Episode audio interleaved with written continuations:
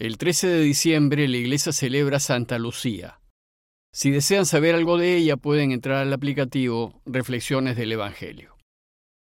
El miércoles de la segunda semana del tiempo de Adviento, el Evangelio que toca es el de Mateo 11, 28 al 30.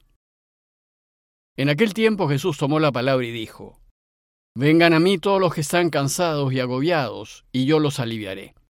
Tomen mi yugo sobre ustedes y aprendan de mí, que soy manso y humilde de corazón, y encontrarán descanso para sus almas, porque mi yugo es llevadero y mi carga ligera.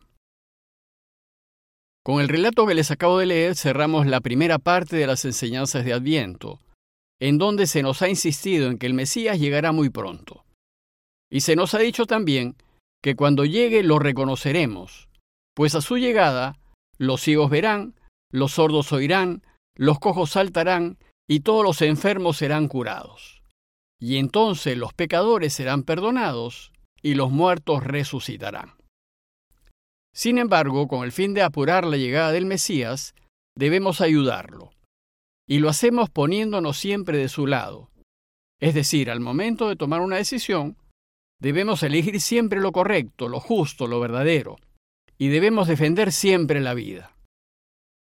Pero como sucede en toda guerra, es necesario entrega y sacrificios de nuestra parte.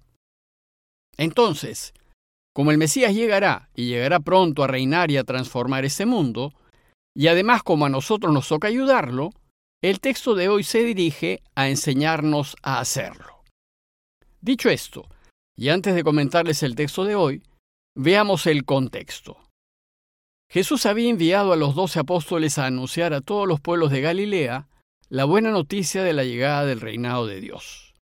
Y mientras sus discípulos fueron a cumplir esta tarea, Jesús hizo lo mismo, pero por otros pueblitos de la región.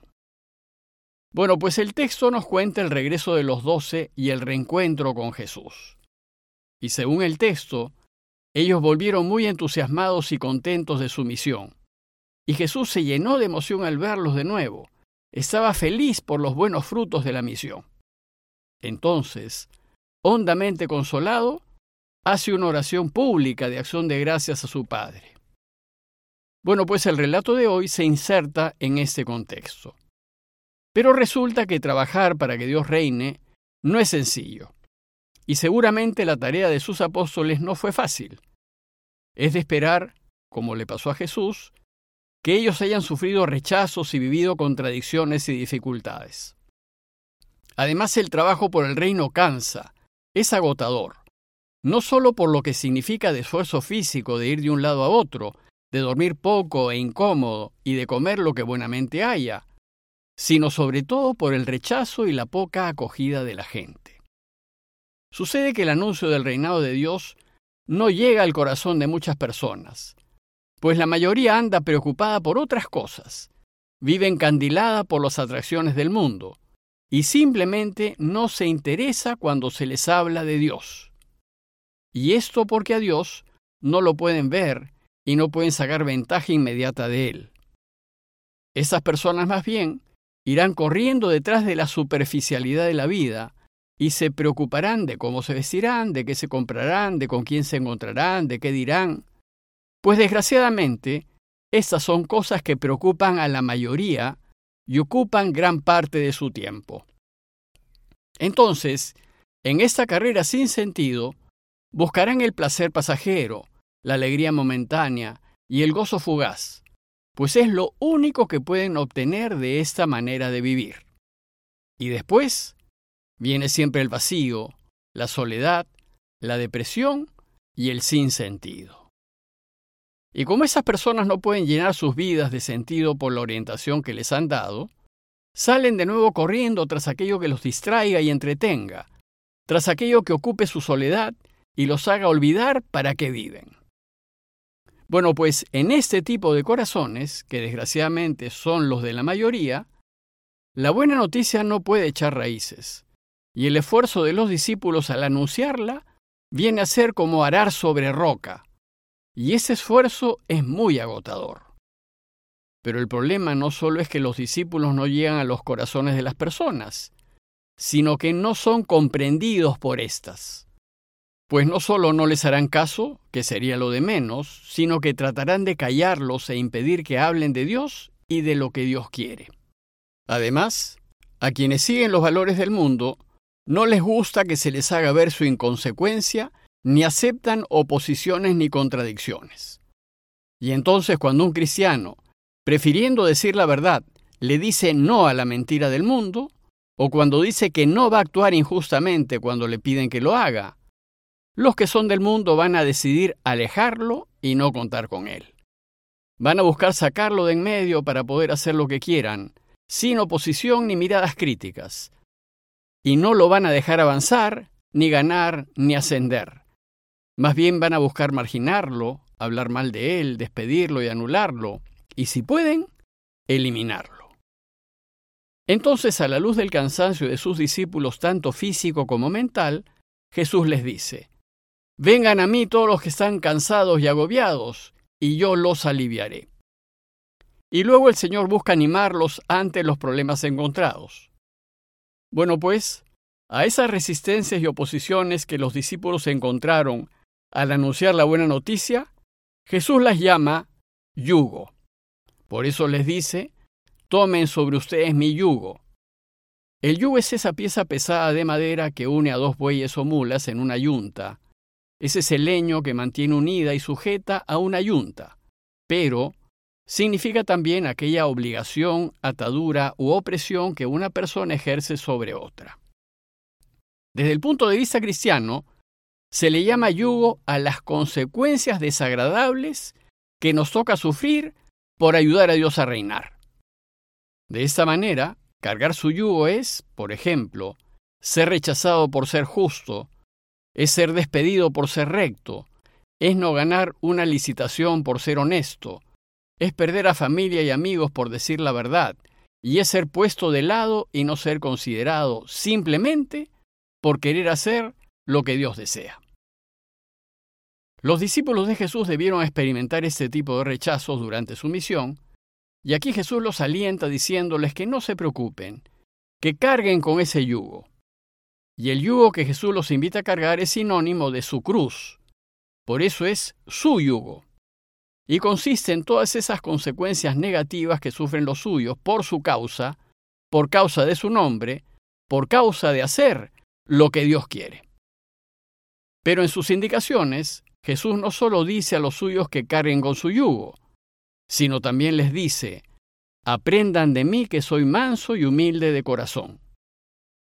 En el camino de la vida, en nuestro esfuerzo por ayudarlo a reinar, hay que aprender de él y hacer como él. Y lo primero que nos dice es que hagamos como él, que es manso.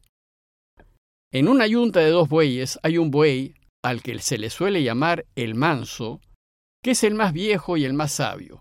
Es el que sabe cómo arar, cómo voltear, qué tan rápido ir, sabe que no se puede recostar, porque complicaría al otro buey, en fin, sabe marcar el paso y llevar la yunta. Bueno, pues cuando caminamos por la vida haciendo lo que Dios quiere, lo que sucederá es que iremos en yunta con Jesús. Pero sucede que Él es el manso, Él es el que sabe, y nosotros solamente debemos caminar a su lado y a su paso. Entonces Él caminará con nosotros y compartirá gran parte del peso de nuestro yugo.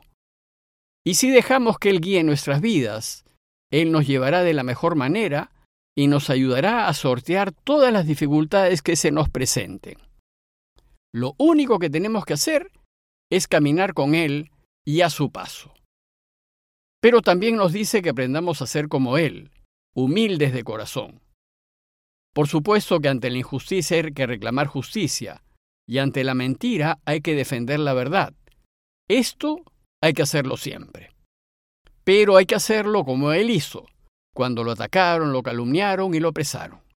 Es decir, sin ira, sin deseos de venganza, sin revancha, sin violencia, y más bien perdonando y haciendo el bien a quienes lo atacaron y odiaron. Debemos dejar que Dios haga justicia en nombre nuestro, que Él ciertamente la hará. Si hacemos así, Jesús nos dice que encontraremos descanso para nuestras almas. Es decir, que a pesar de todas las contradicciones y dificultades que vivamos, Dios nos ayudará, pero sobre todo nos hará felices. En otras palabras, si hacemos como Jesús, nosotros y aquellos que queremos dormiremos tranquilos y seguros, pues Dios estará con nosotros, y Él se encargará de cubrir, por añadidura, todas nuestras necesidades. Por eso el Evangelio de hoy termina invitándonos a cargar su yugo, porque, dice el texto, mi yugo es llevadero y mi carga es ligera. Pues Jesús nunca nos hará cargar un peso que no podamos cargar, ni nos pedirá algo que rompa nuestras espaldas. Si elegimos lo de Él, Él nunca permitirá que pasemos por contradicciones o dificultades que no seamos capaces de sobrellevar. Si somos de los suyos y pasamos problemas por su causa, es decir, por mantenernos honestos y por ayudar, no dejará que seamos destruidos. Por eso dice San Pablo en 2 Corintios 4, 8 al 9, que si vivimos como Él desea, seremos atribulados en todo, pero no aplastados, perplejos, pero no desesperados, perseguidos, pero no abandonados, derribados, pero no aniquilados. Pues Dios estará a nuestro lado y siempre estará pronto a rescatarnos. Por tanto, no temamos arriesgar nuestras vidas anunciando que Dios llegará pronto a reinar, y no nos preocupemos del yugo que nos pueda tocar llevar, es decir, de las dificultades y contradicciones que nos puedan sobrevenir por hacerlo de Él. Pues Jesús el manso llevará la mayor parte de su peso, y Él nos cuidará y solo permitirá que llevemos lo que podamos cargar. Por eso, su yugo es suave y su carga es ligera. Otra cosa distinta es cuando elegimos nuestra conveniencia y no su causa, pues nuestra conveniencia no es su yugo, y podemos terminar aplastados. Pidámosle al Señor que seamos capaces de caminar con Él y a su paso, sabiendo que haciéndolo así, Él cargará con la mayor carga de las dificultades que nos toca enfrentar. Compañía de Jesús, Jesuitas, Perú.